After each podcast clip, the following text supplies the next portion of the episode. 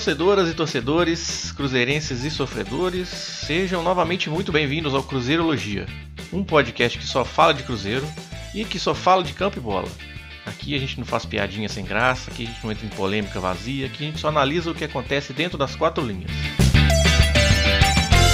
Programa número 48 e pela primeira vez nesse ano, em 2019, vamos falar aí só de derrotas, né? Uma coisa que não tinha acontecido nesse ano, o Cruzeiro não tinha perdido duas vezes seguidas. Perdeu do Emelec e também perdeu do Internacional. Derrotas que machucaram aí bastante, a torcida está bem, bem enfurecida. Bom, pelo menos tem o futebol feminino para salvar a semana, né? Que ganhou de 3 a 0 E para fazer esse programa triste aqui comigo, tenho o time completo aqui. vou começar com ela, que ficou um tempo afastada. Ana, tudo bem com você? Tirando o Cruzeiro, né? Não, tá tudo bem sim. E eu tô ansiosa para poder falar aí dessas derrotas, muita coisa aí que a gente precisa pontuar. Né? É verdade. Vamos andar rápido aqui, porque a gente.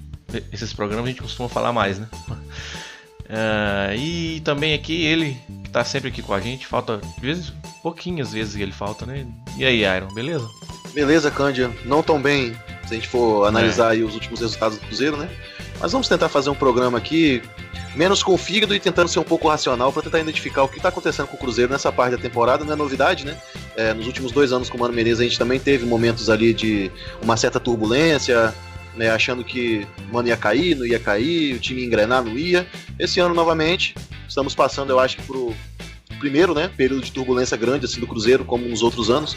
Vamos falar mais a respeito disso e ver o que pode ser feito para tentar corrigir né, essa mudança de rota, já que quarta-feira a gente tem uma decisão contra o Fluminense pelo primeiro jogo da Copa do Brasil e antes da, da pausa para a Copa América a gente já vai ter a ciência se a gente avançou ou não na Copa do Brasil, que é uma competição que o Cruzeiro claramente está priorizando, né? Já que no brasileiro parece que os jogadores estão de férias, estão entrando mesmo só para para cumprir tabela. Eu falei que eu não ia tentar falar com o fígado, mas já tô falando, né? Mas vou tentar me segurar. É complicado, cara, porque tá muito recente ainda.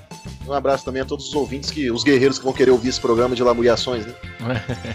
pois é. É, exato.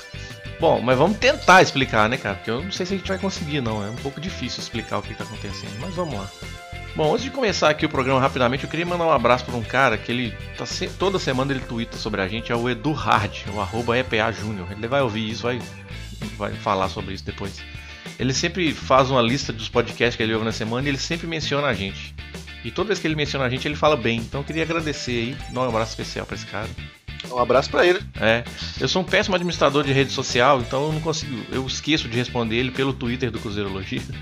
Mas já fica aqui no ar o um abraço para ele. Eu, eu, nunca vi, né? Mas um eu fico satisfeito de saber que ele gosta. É, porque tem que ter o acesso do, do Twitter pra poder pegar é, e tá ficando isso. famoso. Um cara, que, um cara que trabalha comigo tava falando que ouve podcast. E aí falou ah, que eu estudo Cruzeirologia e tal. E aí eu falei, gente, eu gravo. Ele falou, você que é a Ana que grava o Cruzeirologia? Eu falei que era. Ele eu super elogiou o programa. Ah, bacana demais, cara, tá vendo? Pô, que legal, cara. O nome dele é. é o nome dele é Bruno. Um abraço aí pro Bruno, que com certeza um vai escutar. Pro também. Abraço pro Bruno. Obrigado pela audiência. Bem legal, bacana mesmo. Bom, pessoal, falar aqui para vocês rapidinho da Cruzeiropédia, que é a enciclopédia colaborativa do Cruzeiro. Colaborativa, sim senhor. Você pode solicitar uma senha para poder contribuir com as informações lá. Então lá tem ficha de jogos, ficha de jogadores, é, estatística por time, estatística por jogador, por temporada, fica tudo organizadinho lá. São mais de 6 mil verbetes na enciclopédia, então é um lugar ótimo para você procurar informações. Ah, aquele jogo que jogou tal jogador na temporada X, tem lá. Só sei lá que você vai ver, tem escalação. É bem legal. Então acessem aí cruzeiropedia.org. E dito isso, vamos começar aqui esse programa de lamentações, programa número 48.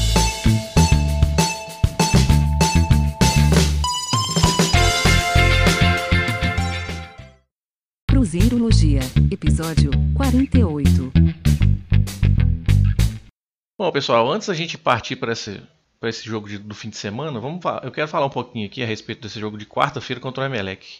Por que, que eu quero falar? Porque eu acho que, apesar do resultado, é, a verdade é a seguinte: eu achei que o resultado foi injusto. Injusto não, mas o Cruzeiro não merecia perder aquele jogo.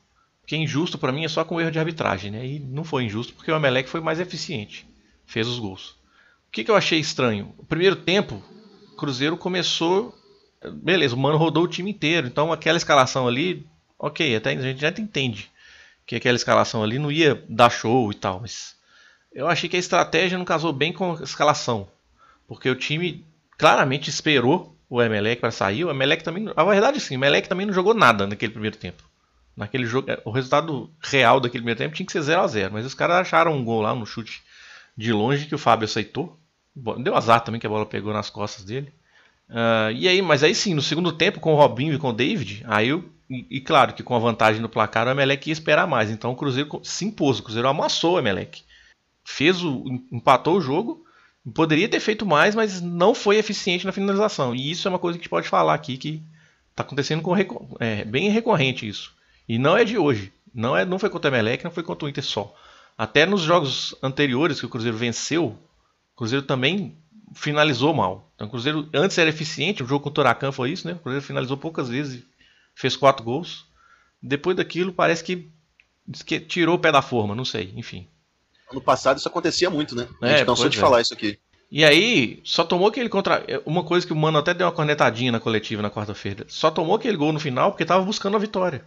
Queria a virada de qualquer jeito, sendo que o empate já servia para garantir a primeira colocação geral. E o time foi todo para cima e tomou um contragolpe ali que. É, mas eu acho que o Mano se contradisse um pouco quando ele falou isso. Hum. Porque as próprias alterações dele convergiam para um time que queria vencer, né? Por exemplo, eu não concordei com ele quando ele tirou o Jadson para colocar o Thiago Neves. Eu acho que não precisava dessa alteração, porque o Rodriguinho estava muito mal na partida. Inclusive, os dois gols sofridos pelo Cruzeiro. O primeiro gol, que ele perde a bola de forma displicente, ele é desarmado com muita facilidade. E aí os volantes novamente não conseguem fazer a cobertura, porque o time estava saindo pro jogo. E aí você toma um contra-ataque e os volantes não tiveram rapidez para voltar. E o cara acertou aquele chute lá e a bola acabou entrando. O Rodriguinho perdeu a bola. E no segundo, no segundo gol também do Emelec, que foi aquele contra-ataque que culminou no pênalti, a, a, jogada que acontece pelo lado direito, o Rodriguinho deveria ter acompanhado o jogador quando o time perde a bola, porque estava mais perto, ele não acompanha. E eu, teria, eu não teria tirado o Jadson para colocar o Thiago Neves, eu teria tirado o Rodriguinho, eu teria trocado seis por meia dúzia, porque o Cruzeiro já estava amassando o Emelec com o Robinho. Então você mantinha ali um padrão que o time está acostumado a jogar, que era o Robinho pela direita, e ele estava jogando muito bem, e depois ele foi recuado um pouco mais como uma espécie de volante, né, para o Thiago Neves jogar, e você mantinha o Jadson como segundo volante, que estava fazendo uma boa partida por ali. Até porque a posição dele, a gente cansou de falar aqui, que é a posição que ele joga com naturalidade, né? Não é, ele não é meia. Ali tá quebrando galho, igual ele quebrou hoje. Então eu acho que se o Mano falou aquilo que o empate servia, eu concordo que servia, ele se contradiz um pouco também quando ele tirou o Thiago Neves e botou o time todo para frente, deixou aquela avenida calculada do lado direito, que a gente sabia que poderia acontecer esse contra-ataque. Contra o Goiás, é, eles não conseguiram encaixar um bom contra-ataque por ali, mas era um risco que a gente tava correndo, né? É, eu concordo com você, com tudo que você falou. Eu acho que o que ele quis dizer foi que o time se lançou demais à frente. Sim, sim, eu entendi. Mesmo com aquela escalação. Fica vulnerável, né? Exatamente, mesmo com aquela escalação e aqueles, e aquele sistema, aqueles jogadores, claro que era um time que é, tinha uma característica de se lançar à frente mais, mas a gente podia ter um pouco mais de.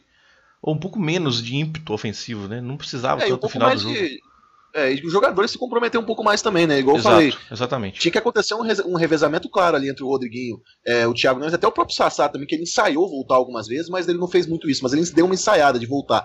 Mas assim, tinha que haver um comprometimento de assim, quando o, o, o Emelec recupera a bola, quem tá mais perto da, do balanço defensivo tinha que voltar. Isso não aconteceu, né? O Rodriguinho não voltou, ele simplesmente deixou ali pro, pro Fabrício e o Bruno ficar no mano a mano e o Edilson lá do outro lado pela direita, na minha opinião também, foi a primeira da, da sequência de lambanças cometidas pelo Edilson, né? A gente vai falar sobre isso. Uhum. Que ele dá um carrinho ali, que eu acho que não era a melhor solução, porque você tem um goleiro como o Fábio, eu acho que você pode confiar no, no Fábio para ele tentar salvar. Concordo. Então, eu até tuitei isso. É, você até tweetou e eu concordo com você. Ele podia ter cercado é, e deixado pro Fábio tentar salvar, porque na você pior pode, das hipóteses. Você pode cercar o cara, ou então fazer é, uma pressão nele pra tipo, o chute exatamente. sair mascado, sei lá, não precisa dar eu o carrinho. Que, eu acho que, exatamente, o carrinho eu acho que é a última solução ali, ainda mais com exatamente aquilo, né? O empate servia pra gente. Exato. Então não precisava daquela, daquela jogada, né? Mas Tem uma entrevista só... do Caio Ribeiro falando que o, pro defensor o carrinho é a última da última solução. Porque ali é uma decisão que você toma, não tem como se recuperar.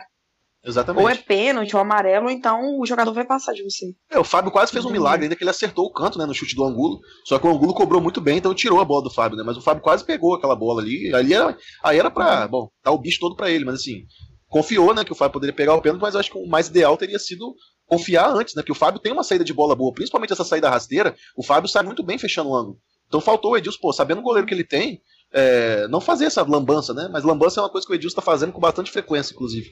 Cara, mas você sabe que é, é curioso isso, que agora que eu tô pensando, eu acho que tem uma ponte entre esse jogo do Emelec e o jogo do Inter, esse link aí, que é essa questão da confiança no Fábio.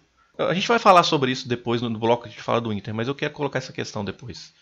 Talvez no jogo do Inter os caras não foram pro rebote, talvez por um excesso de confiança no Fábio, né? Mas enfim, vamos falar isso depois, na hora, na hora do, do, É, vamos do bloco Mas do- assim, só, e, e só pra falar rapidamente, é, eu acho que foi, assim, eu não gosto de falar de injustiça no futebol, até mesmo com erro, é lógico, quando tem erro de arbitragem, É, vai além. Aí né? é injusto. Mas a questão da, da, da injustiça é meio relativo, porque assim, futebol é competência, né, cara? é quem Justamente tem que as eu falei, melhores é chances de ir lá e fazer o gol. É isso. O Cruzeiro perdeu inúmeras, só que assim, aí entra a parte da injustiça que é, é o seguinte: no pênalti do Edilson, que até foi questionável, porque eu ouvi algumas pessoas dizerem que o carrinho foi fora da área, mas eu não, não me atentei, não acompanhei, não sei se isso procede ou não. Mas o Sassá sofreu um pênalti no primeiro tempo que É foi verdade. ignorado pelo juiz. E o E gol do o David gol- que foi O anulado. gol do né? David, assim, tava claramente, foi um gol até, até fácil de, de perceber que tava em posição legal. Eu daqui eu percebi que tava em posição legal. E o É. Bandeira ali não, não teve a competência pra segurar aquela bandeira e não levantar de forma indevida, né? Então o Cruzeiro foi prejudicado nessa situação porque a gente construiu pra ganhar o jogo. A gente poderia ter vencido, mesmo com o time não tendo jogado bem no primeiro tempo. E não conseguiu também por erro de arbitragem. E outra coisa que me preocupa, assim, já falando do jogo é, contra o Emelec e também, de certa forma, no jogo contra o Inter, é como os nossos volantes, com exceção, por incrível que pareça, porque muita gente corneta ele, mas com exceção do Henrique, todos os nossos volantes estão abaixo. Todos. É, é muito preocupante isso, porque É, muito. Tem- O Cabral saiu do intervalo, né? eu até tenho uma coisa pra o falar aqui, que é Rodriguinho e Thiago Neves, os dois estão jogando mal, né? E aí É, você tem o meio-campo inteiro Exato, central isso ali que não tá jogando mal, quer dizer, tirando o Henrique, né? É, hoje, hoje mesmo no jogo, hoje que a gente tá gravando no domingo, né? O D'Alessandro teve, tanto o D'Alessandro como o Nico tiveram muita é, liberdade pra flutuar entre nossas linhas é. ali. O Romero não conseguiu fazer uma boa leitura, fez faltas bobas ali na entrada da área, porque ele tá realmente dando muito bote errado. Eu não sei o que tá acontecendo com, com o Romero, que não tá, não tá. E, e quando o Henrique não joga, a gente vê que, que o time. Você vê, né? Tomamos novamente três gols ali. É. Não, não, não, não tá bem, cara. Não tá legal, o time não tá, não tá ajustado. Bom, mas Tá enfim, é, eu quis falar sobre isso, sobre, sobre isso sobre o Emelec, porque assim, é uma semana desastrosa, foram duas derrotas, mas tem coisas boas. A gente tá tentando fazer um esforço aqui de ver alguma coisa positiva, né? E o segundo tempo contra o Emelec foi bom. Assim, eu acho, na Sim. minha visão, sim. Ok, o Emelec é um time fraco, né? Tanto é que não jogou nada no primeiro tempo. Aquele primeiro tempo, era, volto a dizer, aquele primeiro tempo pra mim era pra 0 a 0 Nem o Cruzeiro nem o Emelec fizeram nada. Eles até demitiram o treinador antigo, porque realmente não tava rolando. E conseguiram se classificar, né? É. Eles já se classificariam mesmo Almas. perdendo, porque o o Lara tomou a goleada do Huracan, então. Mas, enfim, vamos ver, né? O sorteio das Libertadores pode dar um Emelec de novo pra nós, né? É. Aí eu quero ver se vai mudar a questão. Não sei, Caldas? Once Caldas, Once Caldas não, Once Caldas não tá na Libertadores. Não, né? eu, eu só comparei com. 2000 Ah, tá, Ah, tá. 2011. Nossa senhora. com pegar o time mais fraco da chave das oitavas e sair, Mineirão. Deus É. me livre. Não, é não.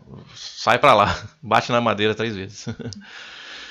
Bom, é isso aí, vamos avançar aqui no programa. Então vamos passar para o próximo bloco. Vamos falar um pouquinho sobre uma coisa boa que aconteceu na semana, que foi esse time feminino. Finalmente a gente viu um jogo, né? Vamos lá. Cruzeirologia, episódio 48. Muito bem, segundo bloco aqui do programa, time feminino do Cruzeiro jogou contra o Fluminense na última rodada da primeira fase pelo Campeonato Brasileiro da Série A2.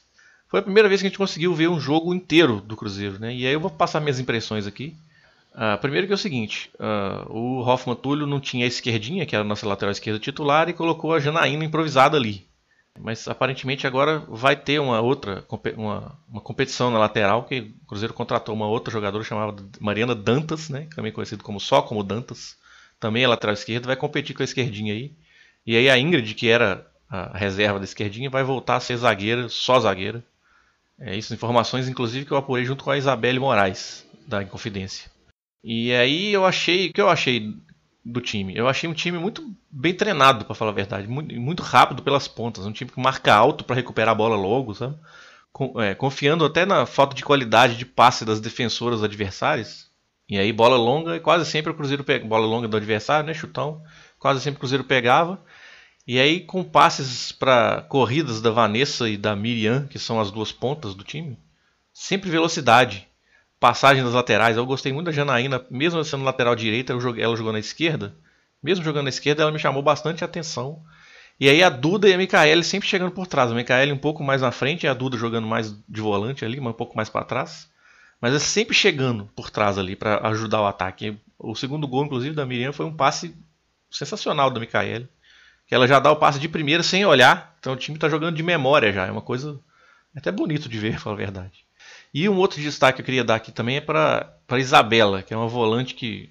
O primeiro contato profissional dela, da vida dela, foi esse contra o Cruzeiro, com o Cruzeiro.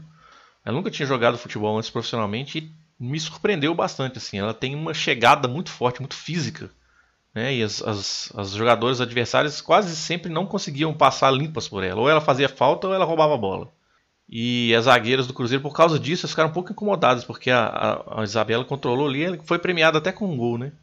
E o último destaque aqui que eu queria dar é para Renatinha, goleira, que a Camila Menezes não jogou porque teve uma indisposição, que é a nossa titular. A Renatinha reserva entrou, quase não fez defesa, teve uns probleminhas ali para jogar com os pés, às vezes dava uns passes um pouco estranhos, mas nada que, que gerasse algum problema. Mas o destaque que eu quero dar é para a defesa que ela fez na falta que foi cobrada, que foi um lance muito bonito até. A bola passa por cima da barreira, uma falta bem cobrada e ela vai buscar a bola e, e parabéns para ela, foi muito bom isso. Bom, e é isso, esses são os meus comentários. Vocês querem falar alguma coisa a respeito desse jogo? Eu acho que você já resumiu muito bem o, o, o jogo, né? E mostra também que o Hoffman Tulli conseguiu uma retomada muito boa depois de estrear com derrota, né? O Cruzeiro só ganhou e assim, com placares, é, placares elásticos. Eu gostei muito da, da troca de passes do time. O primeiro gol foi, foi bem bonito, assim, que foi um, um gol numa pressão, né? Na saída de bola e consegue roubar e chega com toques rápidos até o gol. Eu gostei, eu achei que o time aparentemente parece ser bem treinado e eu acho que dá para sonhar até com com acesso à primeira divisão, por que não, né? É, o sorteio ajudou bastante, para falar a verdade. O Cruzeiro vai pegar é. agora o Pinheirense do Pará. Eu, eu, assim, é puro palpite isso, viu, gente? Eu não conheço o Pinheirense do Pará, não sei como é que é o nível deles. Mas, assim, olhando aqui de fora, sem conhecer muito, eu acho que o Cruzeiro é um pouco favorito nesse, jogo, nesse confronto. E aí, para chegar no acesso, você tem que chegar à semifinal, ou seja, seriam quatro jogos a partir de agora, né? Esses contra o Pinheirense, e depois que se passar, vai pegar o vencedor de Ceará e Portuguesa. Ceará que foi o líder do grupo 1 e a Portuguesa que foi o terceiro colocado do grupo 4. Quer dizer, eu acho que sonhar com acesso não é não é não tá não é um relato distante não. Eu acho que é uma coisa pode acontecer bastante, sim. Eu torço muito, né? Até para motivar o clube a investir um pouco mais, questão fí físico das meninas, né? Porque elas treinam na quadra, na quadra não, né? no campo da PUC. Lá o campo não é, não tem as melhores condições, né? Então eu acredito que com acesso aí elas podem até treinar na Toca 1, se for o caso. É, eu acho que é bom esse desempenho delas, porque isso vai acaba, acaba chamando mais atenção, né? O povo ver que, tipo, ó, podemos dar uma investida aqui porque vale, entendeu? Tem retorno esportivo. Acho que até trai patrocinador Exato. também, enfim. A gente tá torcendo. É bom que. É, se, se tiver, agora vai até se, lançar uma, uma equipe de categoria de base agora, né? Parece Sim, é, é, porque né? é também uma, uma, um, um, como é que fala? Uma obrigação, né? Ah, tá, entendi. É, não é só equipe profissional, é um profissional e categoria de base para poder participar dos ah, campeonatos sim. da CBF e a Comebol que fazem essa exigência. Então, mas é legal também, porque isso até ajuda até a seleção depois, né? Com essa quantidade de gente que está entrando no futebol feminino com peso. Bom, é isso. Vamos passar aqui então agora para esse jogo do Inter aí, né? Que, enfim, vamos lá. Cruzeirologia, episódio 48. Ai, ai, ai, vamos lá. Cruzeiro 1, Inter 3, ou Internacional 3, Cruzeiro 1. Parece que o Cruzeiro vai jogar fora de casa só perde 3 a 1 agora no brasileiro, né? Os dois jogos, é, eu queria duas derrotas um... 3 a 1 Mas pode, eu queria pode. fazer um desabafo. Começa aí. Eu queria fazer um desabafo. Na realidade. Desce além aí. É, é, é porque assim, o Cruzeiro investiu muito alto esse ano para montar um elenco mais homogêneo em relação ao ano passado, né? Isso foi dito diversas vezes até pelo próprio Mano Menezes, porque ano passado a, entre aspas, desculpa que se tinha era que os reservas entravam e não conseguiam manter o nível dos titulares. E era Marcelo Hermes, Ezequiel, Bruno Silva, Mancoejo, é, jogadores que realmente não conseguiram, assim, não encaixaram no Cruzeiro, não deram certo. Esse ano, claramente, as contratações foram melhores e até mais pensadas para o estilo de jogo do Cruzeiro. Então, assim, quando não joga o Marquinhos Gabriel, você tem o Pedro Rocha ou você tem o David que conseguem fazer a mesma função ali. Eu acho que ainda a única oposição que não tem um jogador assim para ter o mesmo nível quando o titular está ausente é no lado do Robinho, que a gente não tem realmente um jogador para fazer, executar ser o camisa 10 do time, porque apesar do, da camisa 10 estar tá o Thiago Neves, ele não é o armador do time, o armador do time é o Robinho, não tem essa peça. O Cruzeiro sofre muito quando o Robinho não joga, hoje não foi diferente. Só que quando a gente pega para analisar que a última vitória do Cruzeiro fora de Belo Horizonte, porque teve ano passado o jogo contra o América, já depois da conquista da Copa do Brasil, que a gente venceu por 2 a 1 fora, é, a última vitória do Cruzeiro fora de Belo Horizonte foi contra o Ceará, em junho do ano passado ainda. É, pelo brasileiro, você então, fala, né? Pelo brasileiro. E são 15 é. jogos sem ganhar fora de casa. Então, assim, fora de Belo Horizonte. Eu acho que quando, são, quando você chega a 15 jogos com um elenco tão caro como a gente tem, com um treinador há 3 anos no comando, alguma coisa está errada. Então não tem como simplesmente falar que é porque está priorizando Copas. Eu, eu, eu, eu, eu acredito sim que o clube deve priorizar uma competição para vencê-la, para tentar ganhar. Agora, o Cruzeiro tem condições e precisa ter repertório para fazer um, um, cumprir um papel melhor no brasileiro. Até porque, se a gente continuar jogando desse jeito, é arriscado até não conseguir vaga no G6. E seria uma, um vexame para o Cruzeiro, com o investimento que tem, não conseguir ficar nem entre os seis e, e contar com tudo novamente na conquista de um mata-mata, como foi ano passado. Que a gente não ficou fora da Libertadores porque nós ganhamos a Copa do Brasil. Mas não vai ser sempre que a gente vai, vai ganhar. Pode ser que esse ano a gente não ganhe Copa do Brasil, não ganhe Libertadores, e mesmo jogando bem, às vezes pode acontecer de, de não ser vencedor. Quanto o Emelec mesmo, se fosse uma disputa mata-mata, aí talvez a gente poderia ter sido eliminado perdendo até de forma injusta. E isso pode acontecer. Então me preocupa muito que o Cruzeiro esteja jogando dessa forma no brasileiro, porque tem um elenco melhor esse ano. Acho que dá para fazer mais. Só que não é só o Mano Menezes que tem que ser cobrado, não. Eu acho que os jogadores também precisam de ter mais comprometimento, por exemplo. É, nos dois gols sofridos contra o Internacional, eu acho que não é só culpa do Mano Menezes ali. Ali os jogadores precisam estar mais atentos. Nos três gols. Né? É. É. No, eu, falo, eu falo em dois dos três que a gente levou, ah, porque tá. foram jogadas que o time ficou parado e não, não acompanhou a jogada. Então, então, assim, eu acho que foi culpa dos jogadores. No segundo gol, o Edilson erra um passe de forma displicente. E aí o Cruzeiro, um bate-rebate ali, toma o segundo gol no momento que estava 1 a 1 ainda, né? E essa forma que o Cruzeiro está jogando de faz o primeiro tempo equilibrado e no segundo tempo parece que o time desliga. Foi assim contra o Flamengo, foi assim hoje contra o Internacional. E a grande verdade é que até agora no brasileiro, mesmo os dois jogos que nós ganhamos em casa contra Goiás e Ceará, o futebol do time não convenceu. E não vem convencendo desde a da final contra o Mineiro. Alguns falam que não está convencendo desde o segundo jogo contra o América. Então, realmente, a gente precisa ver o que está acontecendo. O Cruzeiro não está jogando bem, o desempenho precisa ser melhor. Eu acho que os volantes estão abaixo, com exceção do Henrique. A gente tem que ver o que, o que precisa mudar ali também. Alguns jogadores ali, principalmente os medalhões, Thiago Neves, Rodriguinho, Edilson, é, o próprio Fred, esses caras precisam ser cobrados para apresentar um nível é, maior, porque é um investimento alto e a gente não pode ficar jogando desse jeito. O futebol tão abaixo, um jogo difícil de assistir, o torcedor fica triste de ver o Cruzeiro jogar dessa forma, de não, não dá prazer de ver jogar, sabe? Então a gente tem que ver o que está acontecendo para corrigir essa rota, porque quarta-feira a gente tem um jogo importante pela Copa do Brasil. Vamos ver se o time vai ter outra postura, né? Já que aparentemente é um time de Copas. Vamos ver se contra o Fluminense vai ser um jogo mais equilibrado, um time mais concentrado mentalmente, que não venha cometer tantas falhas de posicionamento, falhas de atenção como vem cometendo.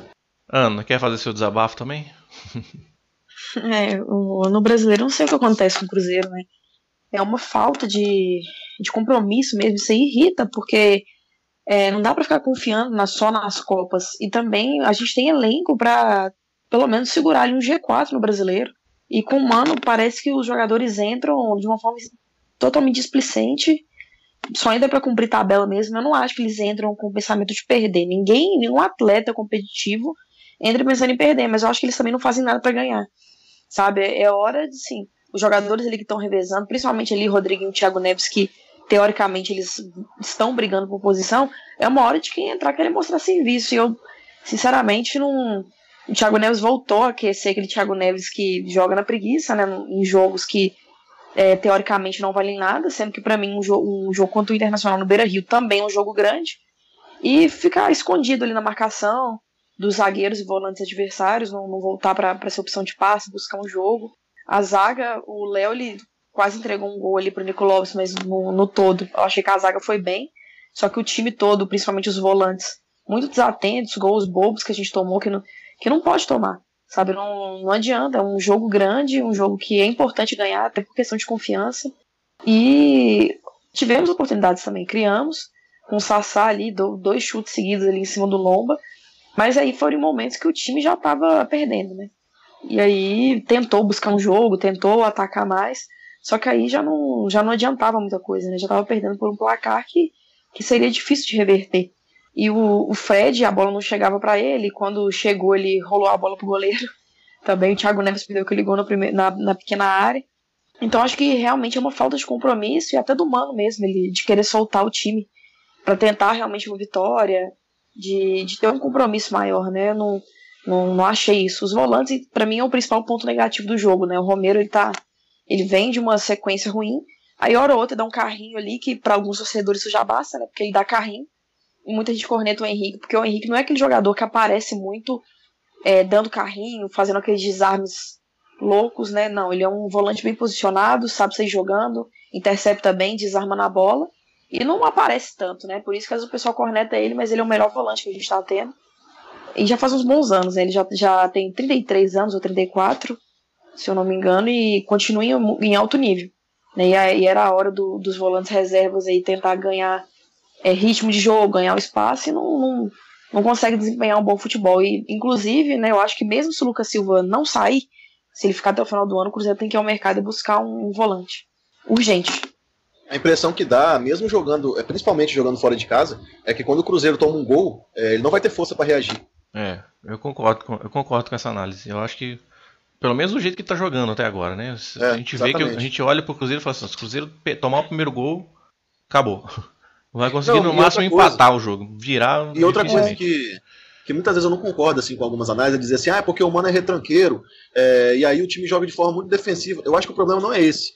Porque o problema não é você jogar de forma reativa, você jogar de forma propositiva. O problema é que o modelo que o Cruzeiro está executando não está sendo bem executado.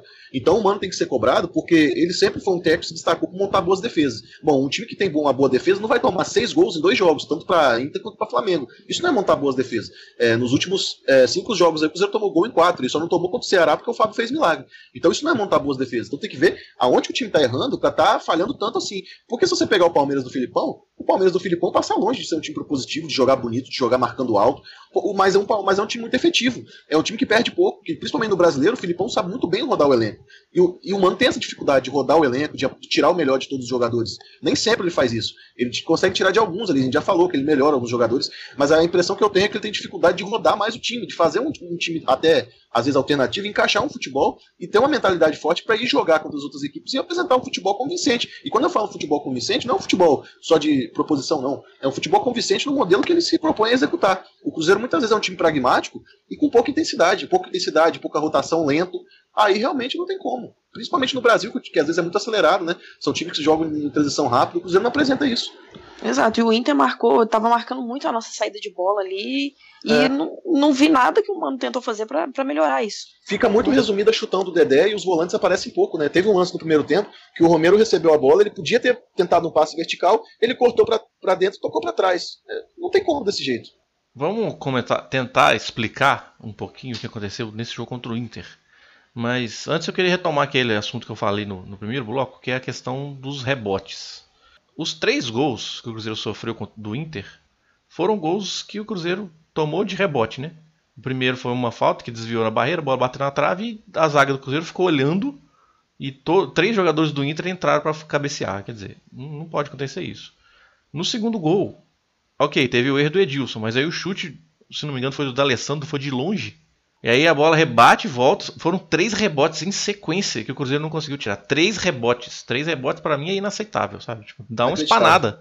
Sabe, espana a bola, dá um chutão pra qualquer lado, mas não, pode deixar isso acontecer, entendeu? O Dodô ainda salvou em cima da linha no segundo chute, aí no terceiro não tinha como, que é o Guerreiro. O Guerreiro, dentro, o Guerreiro no centroavante, dentro da pequena área, ele vai, com a frieza ali, ele vai tirar do, do, do, do zagueiro que tá em cima da linha, né? E o terceiro gol, a mesma coisa. Igualzinho, um chute de longe, se não me engano, foi do Sobis, não foi? Ele que cobra aquela falta? Não sei. Foi, foi o Sobs. E a bola bate no travessão e volta no E o pé. Moledo- É, pois é. na cabeça do Moledo. Na cabeça do Moledo. Então, e, A e o gente Dedé tomou um gol olhando. parecido contra o Corinthians, né? O, foi ano passado, acho, no Brasileiro. Uma falta bateu na trave e o Manuel não conseguiu marcar o, o Romero. Romero. É, exatamente. Na época tava no Corinthians. É. Então, assim, é displicência. Assim, é ter alguém ali na cobertura, no rebote. E o Fábio não tem como fazer todos os milagres do mundo, né? Justamente. É, no próprio, gol, no, no próprio segundo gol do, do Inter, que o Candian fala dos rebotes, né, que o D'Alessandro chuta de longe, você vai pegar, se você ver o posicionamento dos volantes, nenhum dos dois tá perto do D'Alessandro. Como é que deixa ele livre assim? Não, mas aí porque teve o passe errado do Edilson, né? Aí pegou Sim, o time teve o passe saindo. errado, então, mas- assim, eu É, até, exatamente, mas na hora, no mais até na tiro um pouco a culpa. Não, que- sim, tem que recompor com mais intensidade ali. É, também com mais intensidade, com um pouco mais de, de atenção, né? Até que um dos rebotes, um dos sozinho. rebotes desse lance é do próprio D'Alessandro. Né? Que, se não me engano, o segundo chute é dele. E sabe por que, que eu falo que é, é falta de atenção? Porque quando você pega, tem ainda um primeiro rebote, que eu, eu não sei se é do Nico Lopes ou se é de outro jogador, que o Dedé ele consegue tirar, e nesse meio tempo dá tempo dos volantes agruparem. Justamente. eles ficam É parados. isso aí. E aí a bola volta no? D'Alessandro, É. ele chuta e depois no terceiro Isso, a bola volta exatamente. do Guerreiro. Por isso que eu boto um pouco de culpa nos volantes também, porque deu tempo deles agruparem, eles ficaram parados. Demoraram a se tocar, entendeu? Mas eu quero, eu quero, eu quero, tomar esse assunto. Por que, que os zagueiros não foram para os rebotes? Seria um Essa é excesso de confiança no Fábio? Tipo assim, ah não, o Fábio vai pegar essa bola. E aí todo mundo fica parado olhando. Porque o que que faz o cara ficar congelado olhando o Fábio praticar a defesa ao invés de ir atrás do rebote? Sabe? Eu não entendo. O que que faz o Dedé ficar olhando, o Léo ficar olhando, a zaga inteira parada? O primeiro e o terceiro gol é muito claro isso. Sabe? A bola bate, a bola vai e o- a zaga fica tipo assim, aí Fá- o Fábio vai pegar. Essa parece, me parece assim, uma impressão que eu tenho, posso estar totalmente errado falando uma imensa bobagem aqui. Mas me parece que os caras eles olham pro Fábio e falam assim, não, o Fábio vai defender. Então não preciso ir lá não. E não é bem assim que funciona, né? Eu não consigo entender por, por que, que os caras simplesmente fincaram o pé no chão e ficaram parados olhando o lance. A impressão é que eles tentam fazer uma linha de impedimento, mas faltou competência para fazer a linha de impedimento. Né? Não, acho que e não a, é não, cara. É porque não tem outra justificativa, né? Porque eu fico pensando assim, se não for linha de impedimento, por que, que eles ficaram parados? É justamente, é isso que eu tô tentando entender. é, eu, tipo assim, eu tô pensando, eu tô tentando pensar assim, eu quero acreditar que é porque tentaram fazer uma linha de impedimento, a famosa linha burra, né? Não tem esse nome à toa, e deu, deu errado. Porque não tem outra justificativa. Até porque é complicado confiar no Fábio, porque é uma cobrança de falta, ou seja, Justamente. ele vai tentar ir na bola. E como é que ele vai fazer milagre? É dois ao mesmo tempo? não, não ainda levou azar, porque a bola, aquela, o é, primeiro exatamente. gol, a bola do Guerreiro, ela desvia na barreira e mata o Fábio, vai no contrapé do Fábio. Sabe? O Fábio ele tava indo para um lado, ele teve que parar e ir para o outro e caiu dentro do gol, que a bola pegou na trave, quer dizer. Mas aí o que acontece? Esses erros, esses, esses erros no rebote, eles acabam que matam o jogo todo, porque a rigor, assim, vamos tentar analisar aqui. A rigor, o primeiro tempo do Cruzeiro não foi ruim.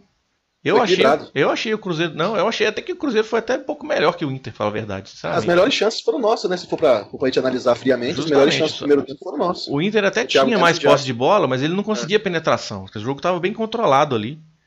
A única. O único não, mas um dos poucos erros que o Cruzeiro cometeu foi essa falta do Pedro Rocha no D'Alessandro, que gerou essa falta do Guerreiro que desviou na barreira para o primeiro gol. Mas o Cruzeiro empatou logo em seguida com o Dedé, então o jogo nem deu tempo do jogo mudar, o jogo continuou do jeito que ele estava antes.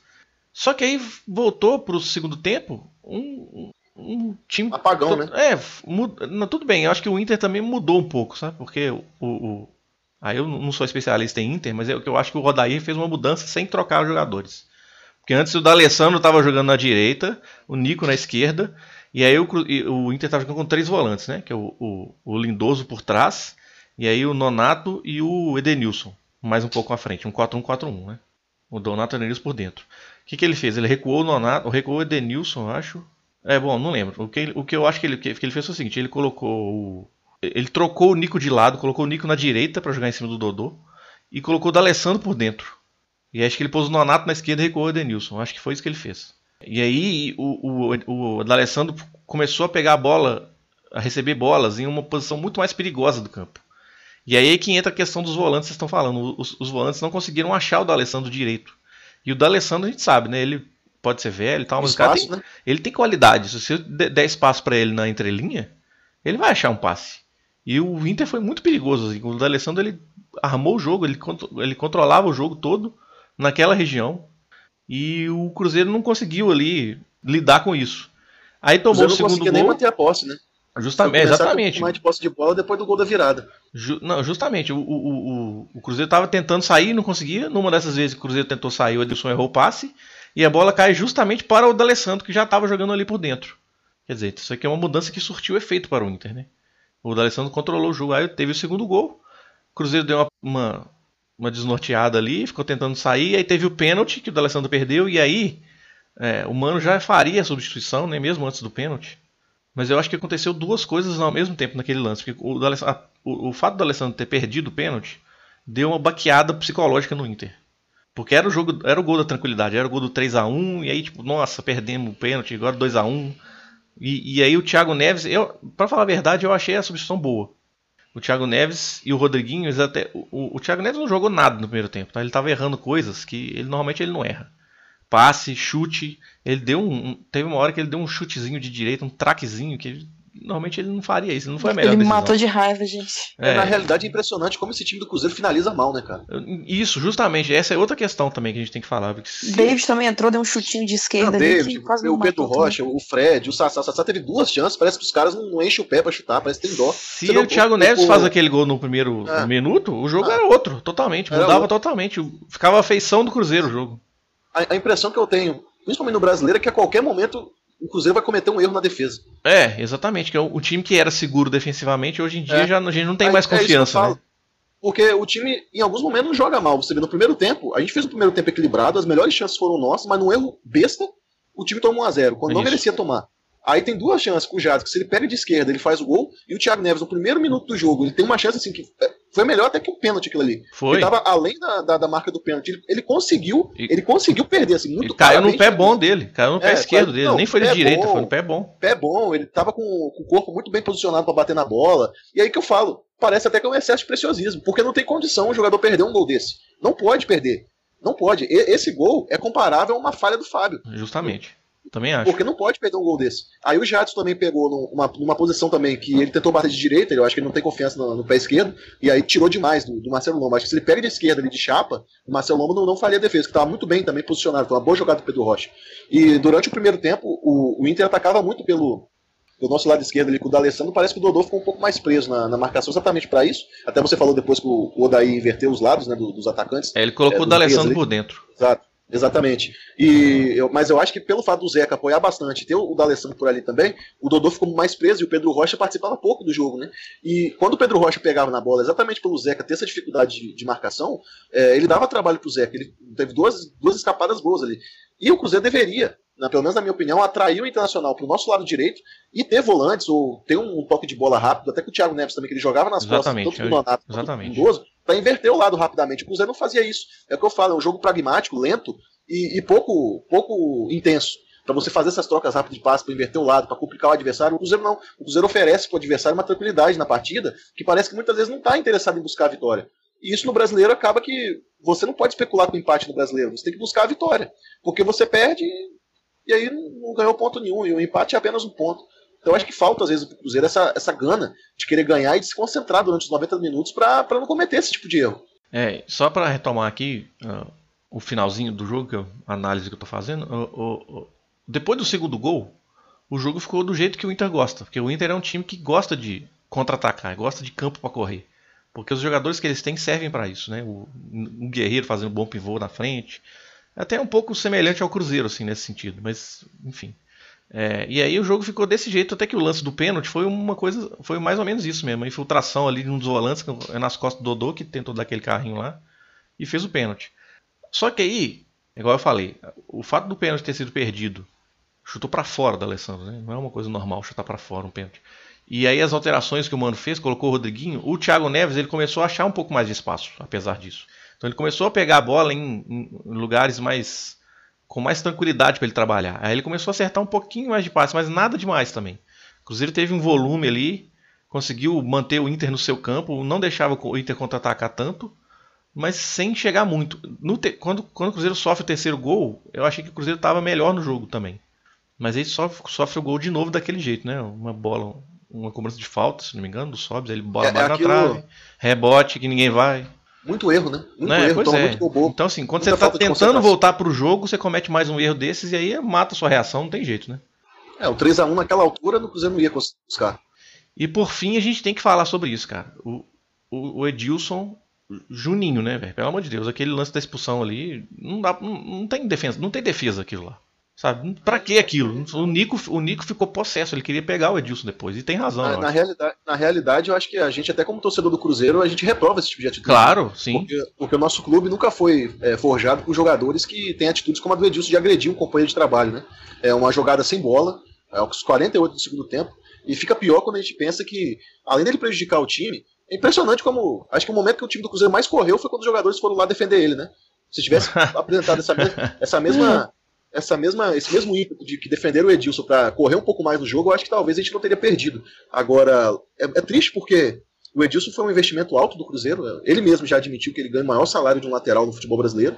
E a grande verdade é que dá pra contar nos dedos assim os jogos que o Edilson foi realmente muito bem, né? Ele que é um jogador experiente, é impressionante como ele fica destemperado em vários jogos. Dá pra gente falar aqui de vários jogos que, o Edilson é, cometeu é, bobagens que, se não foi expulso, flertou muito né, com, a expulsão. Em jogos que ele fica nervoso, assim, além da conta.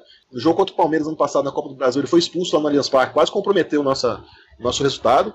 Contra o Atlético Mineiro também, geralmente ele tá sempre muito pilhado e, e pode prejudicar o time. eu não sei se ele encarnou o passando- espírito de Grenal ali, sabe? Ele tava no Beira Rio, jogou muitos Grenals quando ele tava. Grenais quando ele tava. Tem que, no- tem que entender que ele não tá no Grêmio mais, ele tá no Cruzeiro, É, né? E- é. Completamente o- desleal ali. É, e agora que o Orejuela se lesionou, vai ficar três semanas fora, ele provavelmente vai pegar um gancho por essa, essa atitude, nada mais justo, né? Só que tem que ter uma cobrança com ele, chegar nele e falar, vem cá, você tá vestindo a camisa do Cruzeiro, cara. Você tem que respeitar a camisa que você tá vestindo e o torcedor também que vai nos jogos, que quer ver um, um jogador comprometido. E a minha opinião é que parece que às vezes o Edilson não tá 100% comprometido com o Cruzeiro. Essa é a impressão Até que eu os, tenho. a gente até os próprios aqui. jogadores têm que cobrar dele. né? Porque O Exatamente. Henrique e o Fábio sempre falam que eles chegam e cobram muito dos jogadores. Então tem que sair deles também essa cobrança, não só do Mano. É, foi até uma, é até uma pena que o Orejuela tenha machucado justamente agora, porque eu acho que o Edilson está precisando comer um banco para refletir um pouco sobre as, as, últimas atuações dele, porque foi realmente reprovável, é, prejudicou a equipe, né? Porque vai desfalcar agora o Cruzeiro no momento que não poderia, porque a gente está sem nosso reserva, e não dá para ficar tendo esse tipo de atitude. Não, não é compatível com, com a camisa do Cruzeiro, que o Cruzeiro representa. Fica aqui meu desabafo. Pois é, então vamos falar aí desse futuro. O, Edilson provavelmente na quarta-feira vai jogar porque é outra competição, né? E o Orejuela não está disponível. Então é melhor, por incrível que pareça, é melhor colocar o Edilson do que colocar alguém improvisado ali, o Jadson, o Romero, sei lá. E o Romero também não está inspirando muita confiança para ficar na lateral, né? Então, enfim, complicado. Ver, talvez ele jogue melhor como lateral do que vem jogando é, como volante. Talvez, né? acostumou a jogar no passado, né? É. agora tá, enfim. É, mas provavelmente vai ser o Edilson, tá? Para quarta-feira, o jogo do Fluminense, que é um jogo importante para a Copa do Brasil. Mas aí, para sábado já não vai ser ele. E para outra quarta-feira, o jogo da Chapecoense em casa. Não, o Chapecoense é no outro domingo, né? É, eu acho que não é. Depois do Fluminense sábado não tem jogos mais, eu acho que é isso. Bom, enfim, é, eu não sei quanto, quando que o Orejuela está previsto para voltar, mas de qualquer forma já prejudica aí, né? São três semanas fora, aparentemente. Por exemplo, três semanas a partir de quando? Acho que a notícia que ele se lesionou saiu foi na quinta-feira, eu acho. Não, então contra a Chapecoense ele não vai jogar também, né? Dia vai 26 jogar, de maio, pois é. Eu acho que se, se bobear dá pra dizer que ele só volta depois da, da Copa América, né? Não, não tem mais jogos ainda. Ainda tem, ainda tem mais. Depois da Chapecoense tem mais quatro jogos ainda. Então o jogo da volta contra o Fluminense do Mineirão. Enfim. Talvez. Ou talvez ele fique para depois da Copa América. Vamos é, ver. Tem a preparação física, né? Mas enfim. Bom, de qualquer forma, você vê como é que a atitude dessa já prejudica o time, né? Completamente. Uma atitude. O jogo já estava perdido. Era um 3 a 1 que o Cruzeiro não ia conseguir fazer nada. Estamos nos acréscimos já. É, pois é. Então, uma atitude daquela que prejudicou demais, assim. Um, um cara com a experiência que o Edilson tem, às vezes a gente questiona se ele tem realmente essa experiência toda mesmo.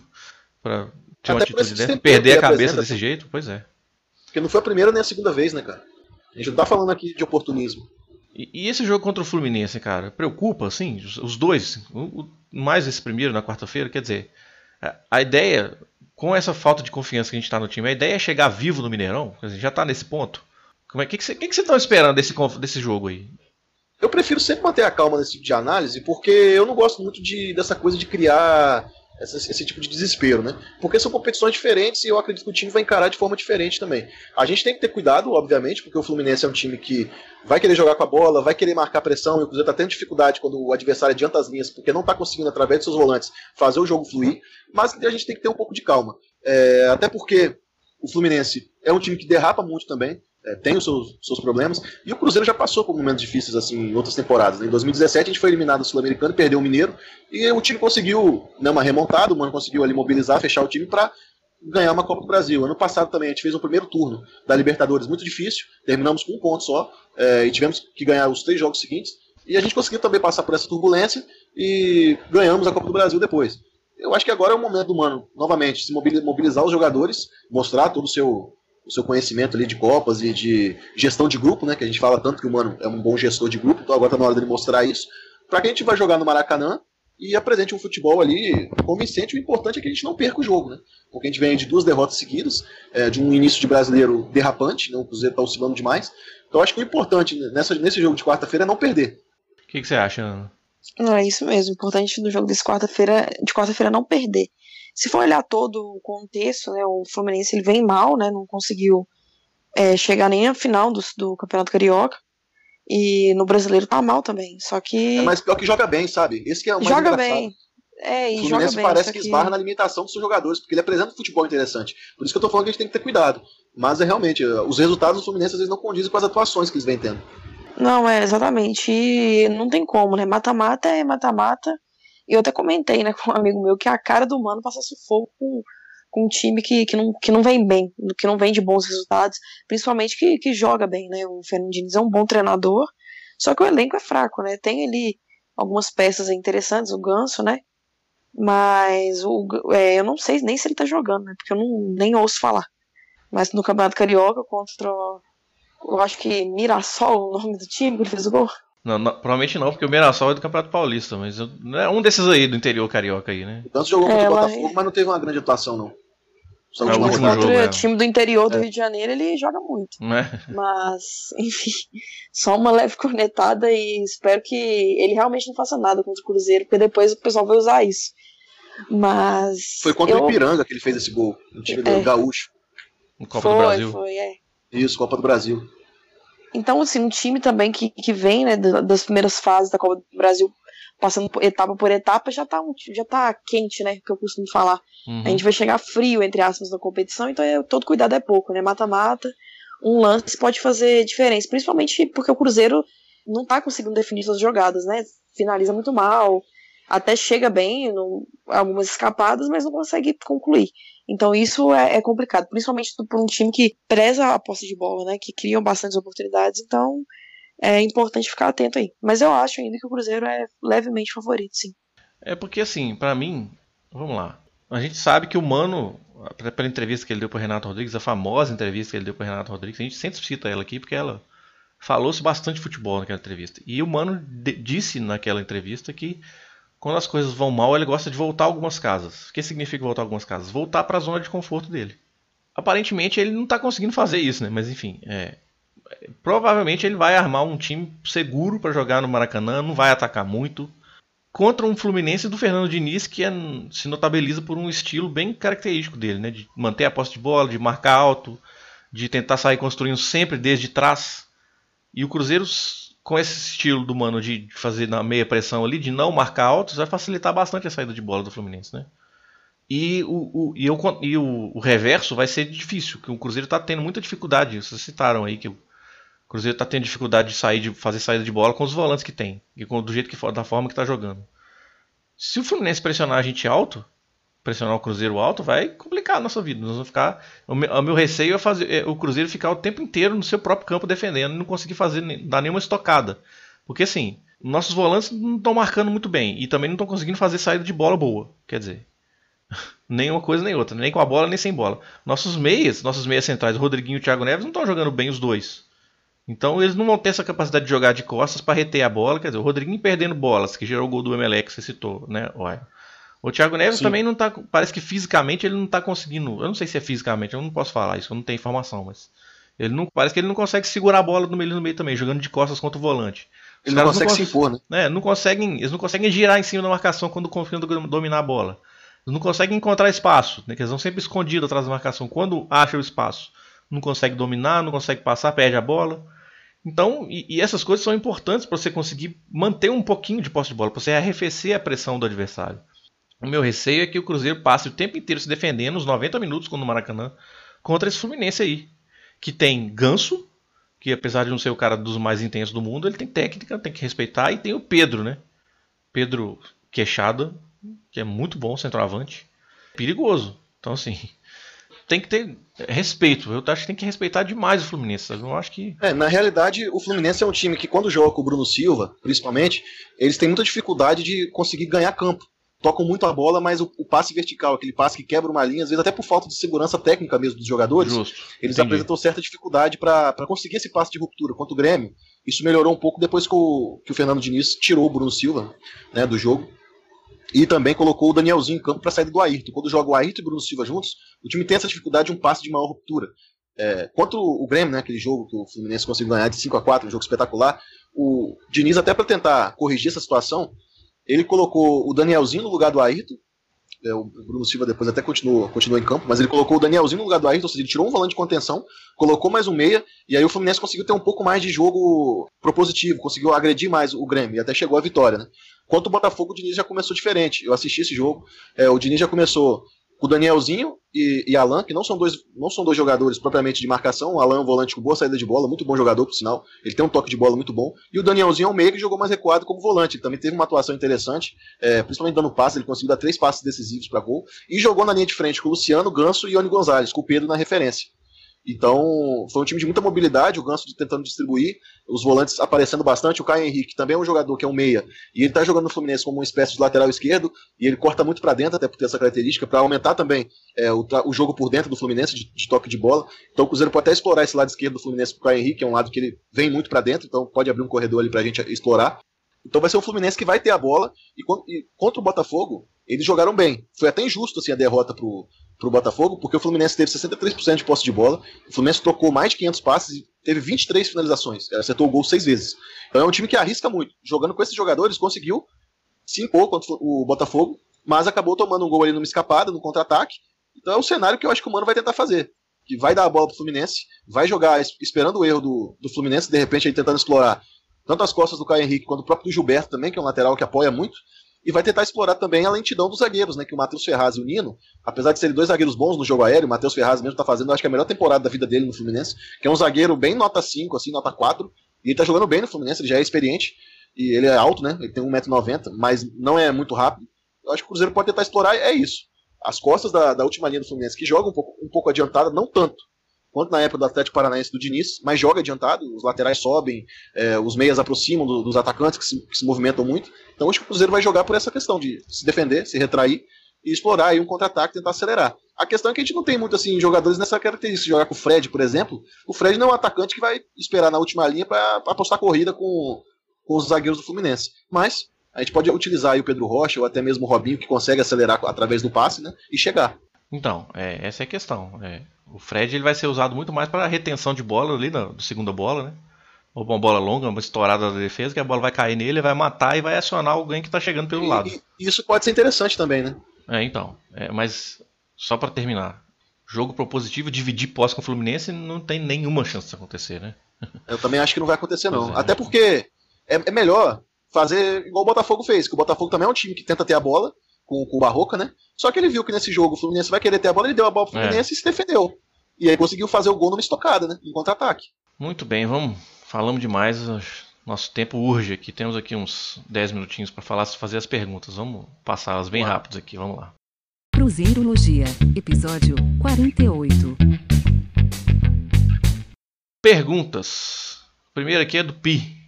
Ele pergunta: se fosse para escolher um adversário na Libertadores, qual vocês iam querer? Um mais tranquilo ou um de tradição mesmo? Rapaz, do jeito que o Cruzeiro está jogando, sinceramente, qualquer um eu tenho medo. Essa coisa de dizer assim, ah, a gente quer ganhar eliminando os melhores, até por saber como é a Comebol e a preferência dela pelos clubes argentinos de tradição, é, eu prefiro pegar um time mais tranquilo, cara, nessas é. oitavas aí. Que, se puder. Mas o que seria um time mais tranquilo? Um Godoy Cruz, um Emelec? Um Godoy Cruz, um Emelec, um LDU, times que não são tão fortes assim na, no âmbito dos bastidores é. ali obscuros da Comembol, entendeu? Grêmio, Você vê mesmo? Atlético é, Paranaense. É, isso, exatamente. O Grêmio e Atlético Paranaense é seriam adversários acessíveis? Não, né? Não seriam acessíveis, mas assim, como a gente tá mais acostumado a jogar contra eles, às vezes Brasileiro, pode... né? Você tá falando que você não quer pegar o River, é basicamente isso que você quer falar. É, você, você conseguiu resumir bem. Bom, próximo aqui do Caio César Pereira. Fala pessoal, eu sei que é o Cruzeiro em campo, mas o Brasileirão está complicado de ver. Mano e pontos corridos não combinam. Pergunta: por que o Cruzeiro ficou recuado no primeiro tempo? Já deve ser o quinto jogo seguido que o segundo tempo vai correr atrás do resultado. Esse é o jogo do Mano. Esse é o, o Cruzeiro joga assim. Não é que ele ficou recuado, é a estratégia do Cruzeiro, principalmente fora de casa.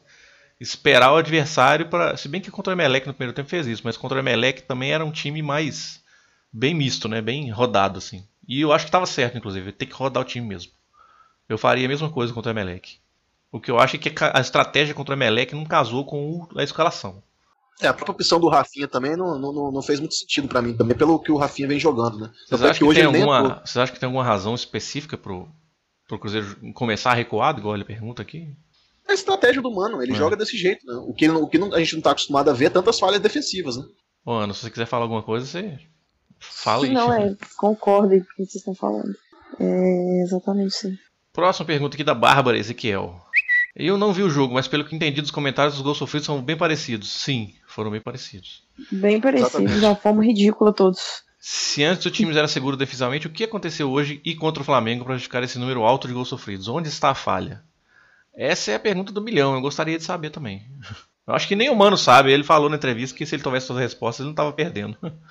Eu diria que é por displicência, por falta de atenção, falta de concentração, principalmente. Mas é uma, é uma coisa específica do brasileiro? Não acho que não. Sim, eu acho, eu acho que, sim. sim. É? Eu acho que tem uma, eu acho que tem uma certa dificuldade dessa equipe encarar o brasileiro de forma mais mais Mas o jogo contra o Emelec não foi nada animador, né? mas aí, mas aí você coloca é, no, tudo bem, foi um de, time, já time... tá classificado, é. primeiro lugar garantido, entendeu? A gente até fez futebol para ganhar, mas aí a arbitragem deu aquela ajudinha pro Emelec, né? Então, mas no brasileiro me parece que o time isso até não sou nem eu que tô dizendo, né? O próprio Thiago Neves disse no passado que Aliás, o Thiago Neves tá bom para dar entrevista, né? Ele tá falando bastante, mas jogar mesmo que é bom, a gente tá, tá aguardando. Sim.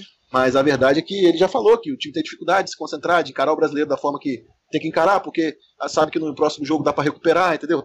Agora, assim, quando, igual eu falei, são 15 jogos que o Cruzeiro não ganha fora de Belo Horizonte pelo brasileiro. Alguma coisa tá errada. É. E, e, passa pela postura do time, tem que mudar a postura, tem que voltar a encarar o brasileiro como assim. De, igual a Ana falou, a gente tem condição de pelo menos brigar pelo G4. Porque daqui a pouco até o G6 vai ficar difícil e a gente não pode confiar, botar todas as fichas em ganhar Copa É. do Brasil e Libertadores, não. Eu acho que dá pra resumir assim, que a gente não pode jogar o brasileiro fora de casa como a gente joga um mata-mata fora de casa. Né? Porque mata-mata fora de casa você até justifica, que assim, ah, você traz o resultado pro Mineirão, etc. Eu até entendo, mas brasileiro não, brasileiro você tem que ir pra cima, você tem que ganhar fora de casa. E, e- e- e, assim, eu não tô falando que o Cruzeiro é obrigado a ganhar o brasileiro, não. Porque é difícil ganhar o brasileiro. É São 20 difícil. clubes, né? É difícil, mas assim, eu acho que a obrigação, o Cruzeiro tem de estar pelo menos entre os quatro. Pelo elenco que tem, pelo que foi investido, pelo tempo de trabalho, eu acho que isso é mínimo, né? É. Acho que eu não tô falando nenhum absurdo. Por mais que você não priorize o brasileiro, e é com- completamente compreensível que ele não seja priorizado, mas é obrigação do Cruzeiro estar entre pelo menos os cinco, sabe? Uhum. Não é pedir muito. Brielzinho Batista. No início do ano passado aconteceu quase que a mesma coisa do que, é- do que está acontecendo esse ano. Parecia que os jogadores estavam de ressaca e a torcida pedindo a cabeça do mano. Que eu me lembro foi pior. O Cruzeiro tem uma dependência do Robinho inacreditável. Onde vamos chegar assim? É, pois é, Brielzinho. tá ficando É, se cada vez final mais claro isso aí, igual- né? É, Se o final do ano foi igual ano passado, tá bom. Mas a questão é que é, tem que tem que haver novamente, vamos esperar que o Mano consiga mobilizar o elenco, que assim como ano passado conseguiu contornar um momento difícil, né? Vamos ver se vai ser isso mesmo, né? Porque É. pedindo a cabeça do mano, acho que ano passado não chegou a ter esse momento, não. O que eu me lembro Também mais mesmo não. foi em 2017, quando perdeu do Nacional no Sul-Americano. Em 2018 eu vi também um certo movimento, teve assim, um ruídozinho. Ah, mas não foi igual aquela semana que Ah, não, perdeu é. a final É, do igual aquela Mineiro semana, e. Não foi, né? É, não foi. Que o Mano até realmente balançou, né? É. Marcos Fábio. Thiago Neves hoje pareceu tão mal fisicamente. Será que por voltar de lesão recentemente ou a idade tá pesando mesmo? É triste ver um craque assim sendo pouco útil no jogo. É, concordo totalmente. Agora, É eu não sei se é isso, entendeu? Eu não sei se a- o físico a- a- afeta o técnico, ou se é separado, ou se ele tá falta de confiança, se ele tá só sem É, ritmo. eu, Eu, eu, eu não quero sei. esperar um ele pouco tá mal. mais. Eu quero esperar um pouco mais, mas se, se até assim a pausa da, pra Copa América e após ele voltar nesse ritmo, eu vou começar a concordar com quem diz que pro nível do brasileiro o Thiago Neves já tá descendo a ladeira já. É. Porque só É, isso vai é. justificar, né? Eu acho que é prudente esperar um pouco mais mesmo. Mas É, é, uma boa esperar. abordagem isso sua. É. Próxima pergunta aqui do Antônio. Antônio Carlos deve ser, né? Pela arroba dele. Pra perder assim, é melhor usar a base, que é mais barato do que uns modinhas desses que estão no elenco, além do alto custo. Hum, é, bom, será? É, o que ele quer dizer é que se for pra manter tanto jogador caro, pra É, jogar entendi, dessa é forma, verdade. tá em décimo lugar no brasileiro, é melhor você fazer uma economia, montar um time titular forte, mas completar com a base, né? Eu entendi o que ele quis dizer. É, porque, como eu falei, pelo investimento que o Cruzeiro tá fazendo, Uhum. que pelo menos, assim, não tô falando nem brigar pelo título, não, porque pode priorizar uma competição. Mas tá entre os cinco melhores, eu acho que é o mínimo que É. esse, esse elenco oferece. Mesmo Isso aí é consenso. né? Exatamente, é consenso. O Pablo Soares chega com uma visão diferente aqui do, do humor do programa. É bom, né? É bom ter uma visão diferente assim. Não acho que esteja tão mal assim. O time criou, teve excelentes oportunidades e os jogadores, você colocou entre aspas os jogadores, não sei porquê, falharam na definição. Levamos dois gols com assistência do travessão. Não se ganha todos os dias, né? Falta um pouquinho de capricho nos detalhes. Que virá, sim, esse time já nos mostrou isso. Cara, eu queria ter a sua confiança. Eu- honestamente, Também eu queria, eu queria, muito ter verdade. essa confiança. É, eu- Hoje, hoje, eu tô sendo bem honesto. Hoje eu não tenho tanta confiança assim no time, tá? Pode ser que dê a reviravolta? Pode, mas não tá com muita cara, não. É, o, é, o problema é que na, na mesma proporção que o time cria excelentes oportunidades, ele oferece excelentes oportunidades para o adversário, né? É, pois é. Porque não foi simplesmente duas assistências do, do travessão, foi porque o time ficou parado. É uma falha É, grave o até, problema de- nem é a origem da jogada, e sim o depois, Exato. né? Depois do chute. Mas assim, eu concordo com ele. Eu acho que é, falta capricho nos detalhes. Se corrigir os detalhes, quais são os detalhes? Tomar gol besta, é, parar de perder tanto gol. É. Aí eu acho que realmente o time vai voltar a entrar nos trilhos, mas é muita coisa, porque esses detalhes é, abrange todo um, um contexto do, do jogo que o time não vem exercendo, né? Exatamente. Mas eu espero que e- melhore. É, é detalhe, parece que é tipo pouca coisa, mas é um detalhe que faz toda a diferença no andamento É. do jogo, inclusive, né? Exatamente. São detalhes que estão gerando gols, né? E aí é difícil É. correr atrás. Um desabafo aqui do Bernardo, Bernardão 96. Por que todo primeiro semestre, mesmo com o elenco quase inalterado, o Mano sofre pra pôr o time pra jogar? Lembro que em 17 teve Cruzeiro 3x3 Grêmio, que no intervalo tava 3x1 e eu e meu amigo tínhamos certeza que o Mano ia cair se perdesse. Em 18 o time demorou demais pra engrenar e quase caímos no grupo da Libertadores. Foram dois pontos nos três primeiros jogos, incluindo um 0x0 ridículo com o Vasco no Mineirão. Vasco que depois provou ser fraquíssimo. E em 19 um final de Mineiro pior que o esperado no Campeonato Brasileiro com quatro péssimas atuações em quatro jogos. Sorte que só pegamos baba na Libertadores. Exato. É, um desabafo É aquela coisa de sempre, de É. sempre jogar no limite, né? Parece que o time só engrena quando tá com a corda no pescoço, né? O que não devia acontecer, né? Até por motivação pessoal dos jogadores, isso, isso é inaceitável aí. Lucão, Lucas MTS7. Quais os problemas atuais estão mais escancarados pelas derrotas? Aqueles que o time já vinha apresentando, mas que ficou de fora por, foco do, por conta da invencibilidade? E aí ele emenda uma outra aqui. O que fazer com o Edilson? Um ano ridículo desse cara. é. O cara tomou um vermelho que... daquele sendo desleal, tirando sangue da boca de um jogador. Eu fiquei com dó naquela cena. É, é revoltante é. porque a gente sabe o, o atleta, ele, o, o, que faz ele ganhar dinheiro é o seu corpo, é seu físico. E quando um jogador coloca a integridade física do outro em jogo dessa forma, é motivo para pegar gancho mesmo de uns 10 jogos. Porque aquilo ali podia ter quebrado o nariz dele. Não, assim, falando a respeito do, da pergunta do Lucão, os problemas é, estão escancarados para a derrota, uhum. a derrota sempre escancara os defeitos, né? Agora, a gente já vinha reclamando do problema do, dos volantes, né? E acho que agora também está cada vez mais nítido que o time está tendo essa dificuldade, principalmente de saída de bola, onde os zagueiros estão fazendo mais, até mais isso daí do que os próprios volantes que deveriam estar tá participando mais. E o que fazer com o Edilson, eu acredito que ele tem que ser cobrado internamente talvez até multado. Será, com certeza. Porque, porque jogador, acho que sente no bolso, né? Acho que tem que ser multado, cobrado, não só pela comissão técnica, mas pelo elenco também. E quando o Orejuela se recuperar, talvez até ele pegar um banco aí para refletir um pouco sobre as atuações que ele vem tendo, porque não está realmente condizendo com o custo que ele dá para o clube. Né? Eu acho que escancarou os problemas que já estavam, a gente já comentava aqui nos programas anteriores, e apareceram novos, que a gente não tinha visto. É verdade. Que Infelizmente, questão, né? É, desatenção na defesa. Que apareceram é, novos. Desatenção na defesa, os volantes já não estão mais nem marcando, nem jogando direito. Nossos laterais não estão passando bem. Uh, nossos meias centrais não estão conseguindo segurar o jogo lá na frente. Quer dizer, tá, um monte de coisa apareceu, né? Parece que precisou pegar uns times mais fortes para poder aparecer, realmente aparecer essas coisas. Enfim, não sei. E isso que você me comentou aí, Cândido, que mais me preocupa, né? Você falou, acho, no início do programa, que os jogadores ali daquele é, é, parte central do campo, ninguém tá Exato. tá jogando bem. Os volantes é e os meios centrais, exatamente. Isso aí que me preocupa, né? Isso é, é muito importante que esses jogadores de meio, em alguns momentos decisivos principalmente, eles estejam jogando bem, sabendo segurar a bola, sabendo marcar, sabendo conseguir dar andamento no jogo. Não é isso que está acontecendo. Isso aí me preocupa demais. Matheus Lima. Sem perguntas, vamos dar só um Força Guerreiros. Vai ser duro fazer esse programa uma semana de duas derrotas irritantes. Quarta rodada já sabemos o que vai ser o time brasileiro. Agora quero ver compensar na Copa do Brasil e Libertadores. É, obrigado, Matheus. É meio, meio isso mesmo. Lucas Ribeiro. Fico tentando pensar em motivos racionais para as últimas apresentações, mas tirando a questão física de alguns jogadores, só me resta pensar no desleixo da equipe e os últimos gols. É cedo demais para conectar a equipe ou deve-se esperar o desempenho contra o Fluminense? Eu acho que essas duas coisas não se anulam, não, viu, Ribeiro? Eu acho que não é cedo demais para conectar a equipe mas você pode esperar desempenho contra o Fluminense. Assim, eu ainda tenho um fiapinho de esperança aí que o Cruzeiro vai jogar um pouquinho melhor, mas é o que eu falei. Eu tenho um temor de que o Cruzeiro vai ficar o tempo, os 90 minutos segurando o jogo no seu campo. Acho que o torcedor sempre tem direito de criticar a equipe, principalmente quando tá jogando claro. mal dessa forma.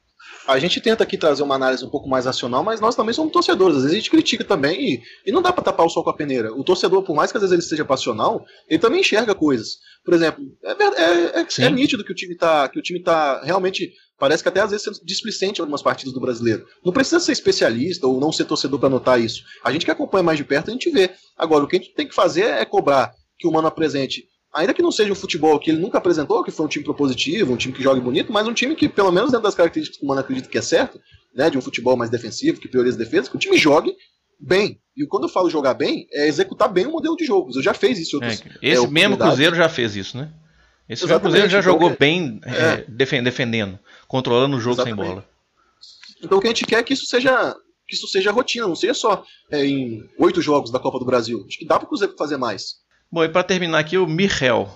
Como proceder com as nossas laterais após as partidas bizonhas hoje do Dodô e do pior em campo Edilson? Sem Orejuela, o jeito é voltar Romero para a direita? Ah, Romero na direita ou o Jadson também, né? Agora tem essa opção também de colocar o Jadson como lateral. Mas enfim. Eu nunca gosto muito dessa coisa de improvisar jogador, né? Mas não tem o Orejuela, né? É, não, é, não tem. E sem ah, o Edilson entendi. pro Fluminense, é. ele vai ter que fazer ah, isso de qualquer forma. O Edilson não joga contra o Fluminense? No sábado, né? Pelo brasileiro, sábado, porque ele foi expulso. Contra o... Ah, sim. E o Orejuela não vai estar disponível. Eu acho que o Mano não, vai acabar na Copa do Brasil. Não, na Copa do Brasil provavelmente o Edilson vai jogar. É, eu acho que o Mano vai acabar colocando o Jadson no sábado e jogar com o Romero e Henrique no, no meio. É, eu acho, né? Vamos ver. Bom, é isso aí, terminamos. Vamos, vamos embora logo, porque é programa de derrota, a gente sempre quer acabar logo. Já passou o tempo também aqui. Muito bem, esse foi o nosso episódio número 48 do Cruzeirologia. Espero que vocês tenham curtido. Você pode encontrar a gente em todas as plataformas de podcast aí: Google Podcasts, Apple Podcasts, no Spotify, que é a nossa plataforma de pessoal ouvir a gente mais. Todos esses links estão lá no nosso site, www.cruzeirologia.com.br. E lá também tem o endereço do nosso feed, você pode assinar e colocar no seu aplicativo agregador aí do seu tablet ou celular. Nosso arroba oficial no Twitter é o arroba Cruzeirologia. Eu sou Cristiano Candian, arroba Candian. Ah, Eu sou o Iron Luiz, arroba Iron Underline Fall. Eu sou a Ana, arroba Reality Diva com W. E semana que vem a gente volta, overdose de Fluminense aí. Dois jogos seguidos de Fluminense. Vamos lá. Então é isso aí, galera. Até mais. Valeu, pessoal. Valeu, um abraço a todos, Tchau, gente. tchau. Deus.